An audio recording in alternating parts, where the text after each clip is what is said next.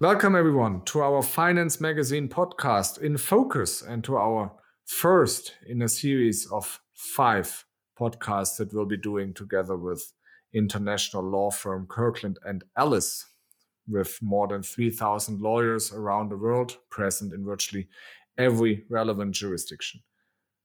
My name is Armin Häberle, and I'm very happy today to have with us as our guest Siegfried Büttner. He is an attorney in the Munich office of Kirkland and Ellis, focusing on corporate and capital markets law.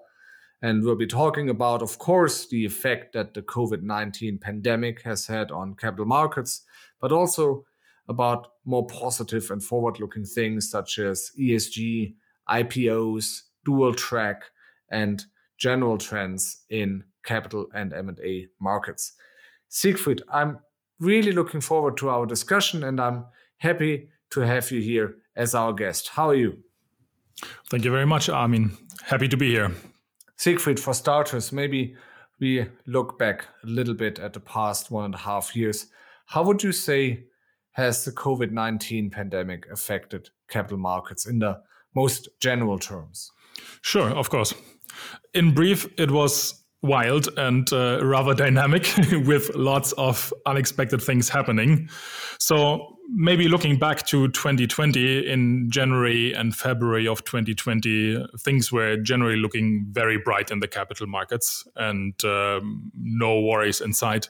But then took a very sudden turn in March 2020 as the epicenter of the coronavirus pandemic shifted from mainly China to more and more to Europe and the US. And this led to a very rapid and significant crash of the worldwide stock markets. I'm thinking about the German DAX index, which took a 40% hit in a little less than three weeks, which is, in my experience, unprecedented. And this in turn led in our legal practice to most of the ECM, the equity capital markets transactions, almost coming to a complete standstill. Also, in the area of debt capital markets, DCM space significantly slowed down. Financing became more and more expensive. But uh, then again, to our surprise, as rapid as the crash was, so was the recovery. And from my point of view, this was mainly due to four turning points, if I may call them so. And it started in, in March 2020 already with the very quick response by the central banks worldwide introducing pandemic asset purchasing programs and large, large sums of money flowing into the markets.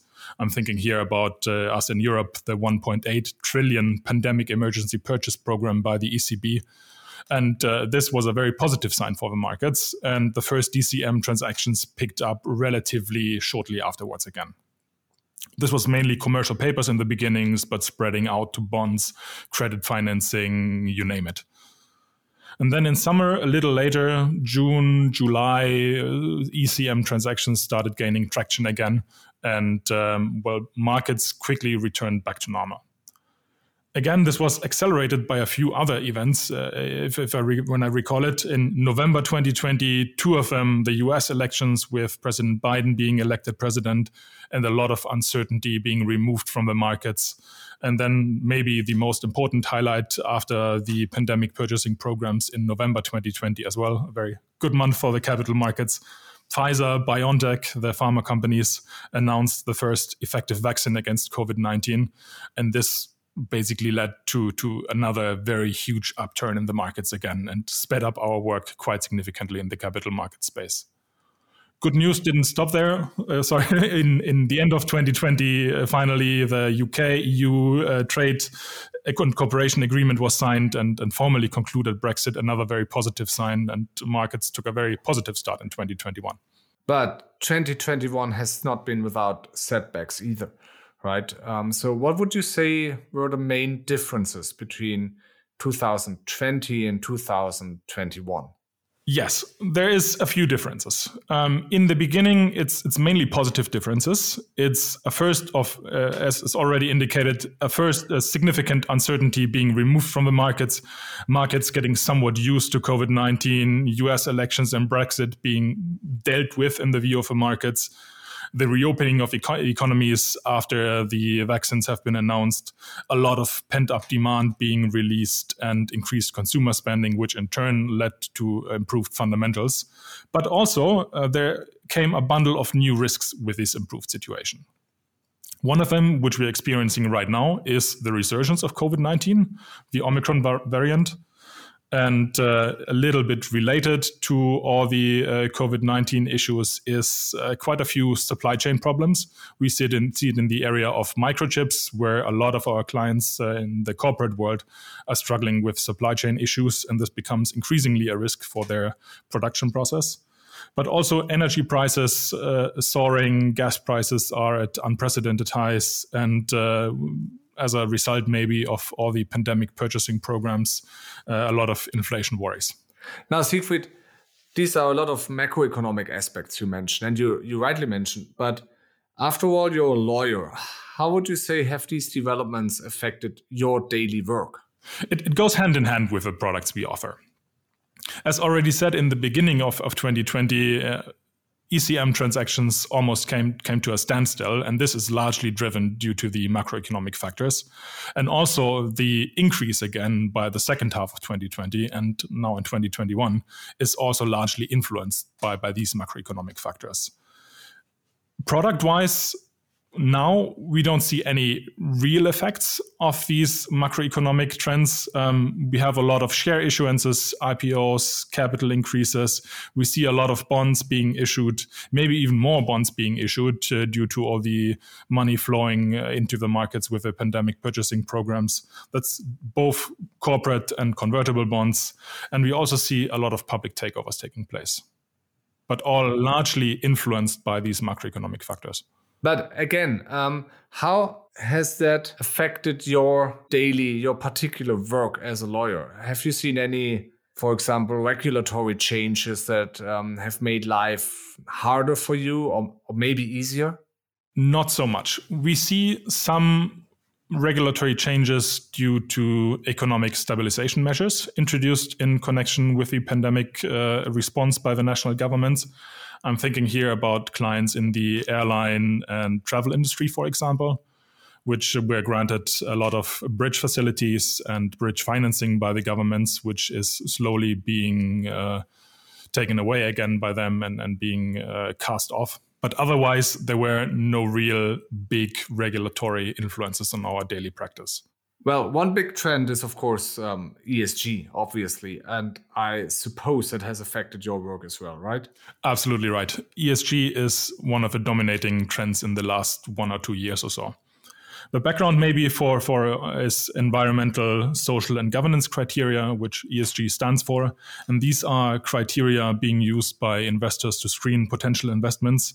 And they are also increasingly being used by institutional investors. Larry Fink, uh, the CEO of BlackRock, for example, earlier in 2021 said that ESG will be one of the key elements in BlackRock's portfolio construction and a very decisive factor when deciding to disinvest. And also other large institutional investors, I'm thinking also about the Norwegian uh, state pension fund, for example, they are increasingly using ESG criteria for their investments and as a consequence of that, our clients ask for it, and then it also affects our work. In the bond space, as you mentioned, that's one of the dominating drivers. We see a lot of ESG transactions taking place in the form of uh, one or two types of ESG bond transactions use of proceeds bonds and ESG linked bonds. What is the difference exactly between these two types of bonds? Could you could you elaborate on these differences a little bit more? The difference is a little bit in, in the structuring use of proceeds bonds are rather generic bonds. They are very similar to the traditional corporate bonds being issued, and uh, they are issued within an ESG framework, meaning that the funds, the use or the proceeds taken in by the issuance of those bonds is set for very specific ESG related projects. And uh, there's also an impact report required afterwards how these ESG goals that the bond is issued for are being fulfilled. ESG linked bonds, on the other hand, they don't have this clear uh, use of proceeds requirements. they are sort of an incentivization for issuers, you could call them. And here, an issuer commits to meet uh, sustainable development goals, either in the form of uh, ratings or in very specific goals set out in the terms and conditions. And in the case uh, the issuer doesn't reach those goals, there is penalties and or incentives set out in the terms and conditions. Um, Siegfried, is there any any clear trend you can observe in that respect? We see a, mostly use of proceeds bonds because it's easier to issue and uh, you don't need to have specific uh, mechanisms in the terms of conditions. There is no real clear market standard yet for these ESG linked bonds, but you also see them from time to time. And and will that change? In the end, the ESG linked bond should be the much more flexible and therefore also much more attractive instrument in the long run, right? Probably. We expect some market consensus to develop in the ESG linked area. And maybe in two or three years, we have very, very clear criteria how those products work and uh, they become ESG commodity bonds, maybe you could call them. And how does ESG affect equity markets? That's a very good question. It has effects on the ECM market as well, but it doesn't affect the ECM space as much yet, maybe, as the DCM space. The main reason for that, in, in our opinion, is that uh, bonds, in particular sustainability linked bonds, are the mechanism used there are not as practicable in ECM transactions. When equity capital is being issued, the funds need to be at the free disposal of a management board. And uh, you are not as free in, in deciding on, on what to use it for than you are, for example, in bond transactions. But we also very, very strongly notice that ESG is becoming an, a criteria used in equity issuances. And ESG disclosure forms now part of almost any prospectuses for equity transactions in 2021, for example, I'm thinking about Mister Spex, Cherry, Vantage Towers. All those transactions had long sections dealing with ESG criteria being fulfilled by those companies. Maybe apart from ESG, how have equity capital markets and, and in particular IPO and M&A markets behaved recently?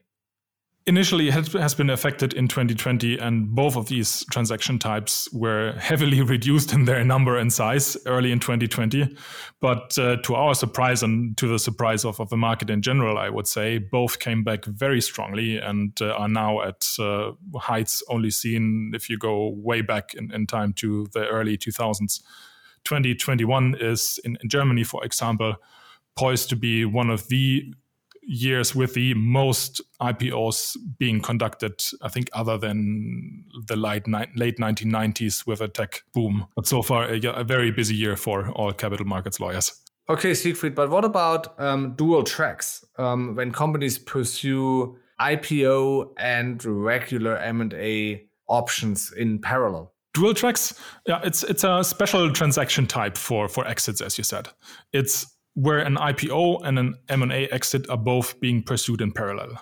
And this is something which is mainly being used by private equity investors, but can also be used by corporate clients. And it's trending currently because of the high valuations in both the public and the private markets. But what are the risks when you're running such a dual track process? Both risks and, and benefits of these dual transactions are very similar in their nature. The main benefit of both of these tracks and, and, and why you pursue them in parallel is you have a lot of transaction security and you have a lot of price optimization, I would call it. And uh, a potential seller can take into account market demand and market conditions for a potential exit. But that requires such a seller to pursue both tracks in parallel. And always, when you have two tracks in parallel, a very extensive IPO track and potentially also a very extensive M&A track, you run the risk of uh, requiring additional time and management uh, attention on both of these tracks. It's for sure a lot more expensive than a regular single track because both processes are being prepared and in some instances ended relatively one of them is ended relatively late in the uh, dual track process. And uh, again as always the more parties are involved in such a transaction the more complicated it becomes. You have a risk of leakage and uh, in general a coordination risk. Have you personally been involved in dual track processes recently? Yes we see it uh, picking up speed in the last two or three years. And do you have a preferred part that you'd rather be in, the IPO track or the regular M&A track? For me, as a capital markets lawyer, I really enjoy the IPO section of it. But what makes it fun for me is is working very closely with my M and A colleagues and uh, trying and to coordinate both of these processes. Always being with the client, always taking into account the different aspects which are relevant for the the other track, the M and A track here. That's a very very satisfying kind of work. Okay, maybe just one more question on that issue. Would you actually recommend a dual track process or would you suggest rather pursuing one option with full force? I'm going to give a very loyally answer here. Ah, it depends. it depends, I guess, right? It, it, depends a little in, in, in my view what you want to achieve if you're very fixated on one of the tracks and you know you don't want the publicity of an ipo process then probably the m&a track is, is better if you are looking to maximize transaction security in terms of, of market demand and market conditions and want to have flexibility between both of them tracks, it's, it's a very interesting option. There is, um, for example, also economic studies proving that proceeds can be maximized by pursuing both of these tracks, which might be an element coming from the increased competition by those of the tracks and it also carries a lot of synergies. Uh, the due diligence process is very similar. The marketing and the analyst presentation, all that can be used in the M&A track as well. It's, it's a very in- interesting path to pursue when you are flexible with regard to the end, but you want to have transactional security. Now, Siegfried, we have talked a lot about things past. Now, getting out the crystal ball for a minute, what do you expect in terms of capital market trends in 2022 and beyond? There is, in fact, several of them. One of them, we mentioned it before ESG, it will be and remain a dominating topic in the capital market space. And not just only for ESG oriented companies and the issuance of ESG specific bonds, but also for, for our companies in general. You see it in the plans of the new German coalition that uh, ESG also plays an important part and will form part of their capital markets regulation. And uh, many environmental projects, which are currently being pursued by companies, will also likely benefit from EU post pandemic recovery plans, next generation, for example, which also set some ESG goals in them. So it will be and remain one of the dominating topics in the capital market space. Other than that, what we see is an interesting mix in, in a sort of blurring between the public and the private markets as well. And we mentioned it earlier with the dual track process. And the reason being that more and, and more of the companies are looking to enter public markets as well, or are in general open for it, but there is a bit of hesitancy as well. We see firms remaining private a little bit longer, but when they position themselves for being uh, for, for an exit or, or when an investor is pulling out of them, they are increasingly open for the IPO process as well. The other element maybe would be the de-SPAC processes. As you are probably aware, there have been a lot of SPAC transactions, special purpose acquisition companies. Yeah, all the all the way up to Donald Trump. Uh, yes. now, will that be the first in a wave or, or the last in a bubble? Ooh, difficult question. Definitely an interesting one. But what is interesting with these SPACs, for example, is that uh, a lot of them have been taken public in the last two or so years. And now a lot of them, which have been public for, for a while, are entering their de-SPAC process. And the question that we are wondering is uh, how many of the European and US SPACs actually will be able to also conduct a successful de-SPAC transaction with companies in Germany. And this is something that we, we believe will be a focus in the next one or two years.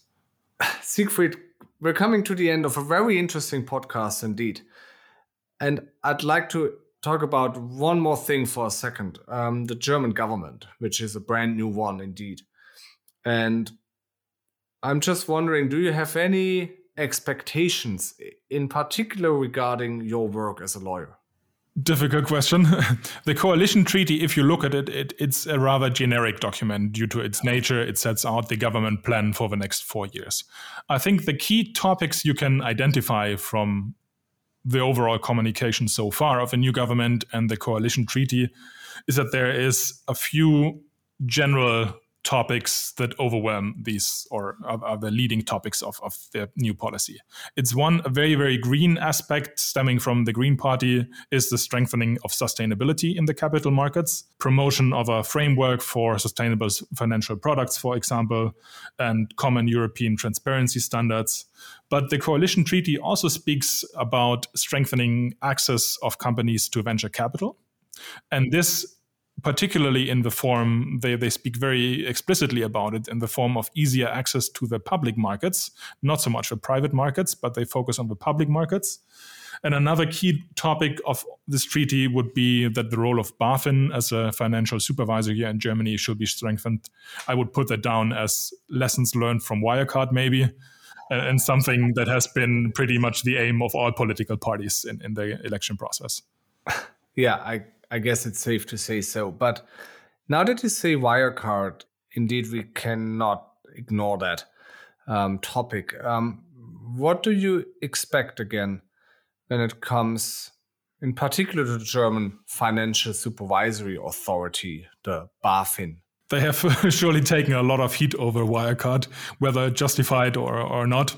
But um, what certainly shines through the coalition treaty is that the German government wants BaFin to become uh, bigger, better, stronger, I, I would say, in, both in terms of personnel working there, but also in terms of, of the measures they have at hand and in the communication process between BaFin and all the other authorities in, in Germany. And that's something which is very positive, I would say, for the capital market in general here. Okay, thanks. And maybe one really final question, conscious of the time, but the main German share index, the DAX, has been changed recently in its composition, right? There are now 40 instead of previously 30 companies represented in the DAX. Does that have any meaningful consequences? For our work from the legal side, I would say not so much from an economic perspective and from a business perspective, there's definitely some consequences. In particular, for funds tracking the DAX index in uh, ETFs, um, that's highly relevant.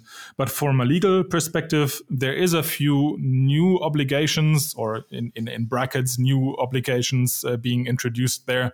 But those are, for example, that a company needs to be uh, no longer be listed in the prime standard, but on the regulated market. That's not really significant for our day to day work in the legal side that's something that's already been done or, or super performed even. We might, however, see some changes in the marketing phase of a transaction. I'm thinking about spin-off constellations, for example, when inclusion into the DAX index becomes a stamp of uh, IPO readiness and uh, a valuable uh, company being well positioned for for its exit. Perfect, Siegfried. Thank you so much. Thank you for for joining us today. Thanks for sharing your insights and your expertise. I think we've covered a lot of ground indeed, and we we also dared to look into the crystal ball a little bit. And to everyone out there, thanks for joining. Thanks for tuning in. I hope you found some valuable insights in our podcast discussion today. And I can only invite you to join us again when we will talk next time with Kirkland and Ellis about restructuring cases. Certainly a very, very pressing and very interesting topic as well. So I'm looking forward to our next podcast discussion. And so all the best to you out there. And Siegfried, once again, thank you very much for being with us today. Thank you very much, Armin. Happy to have been here.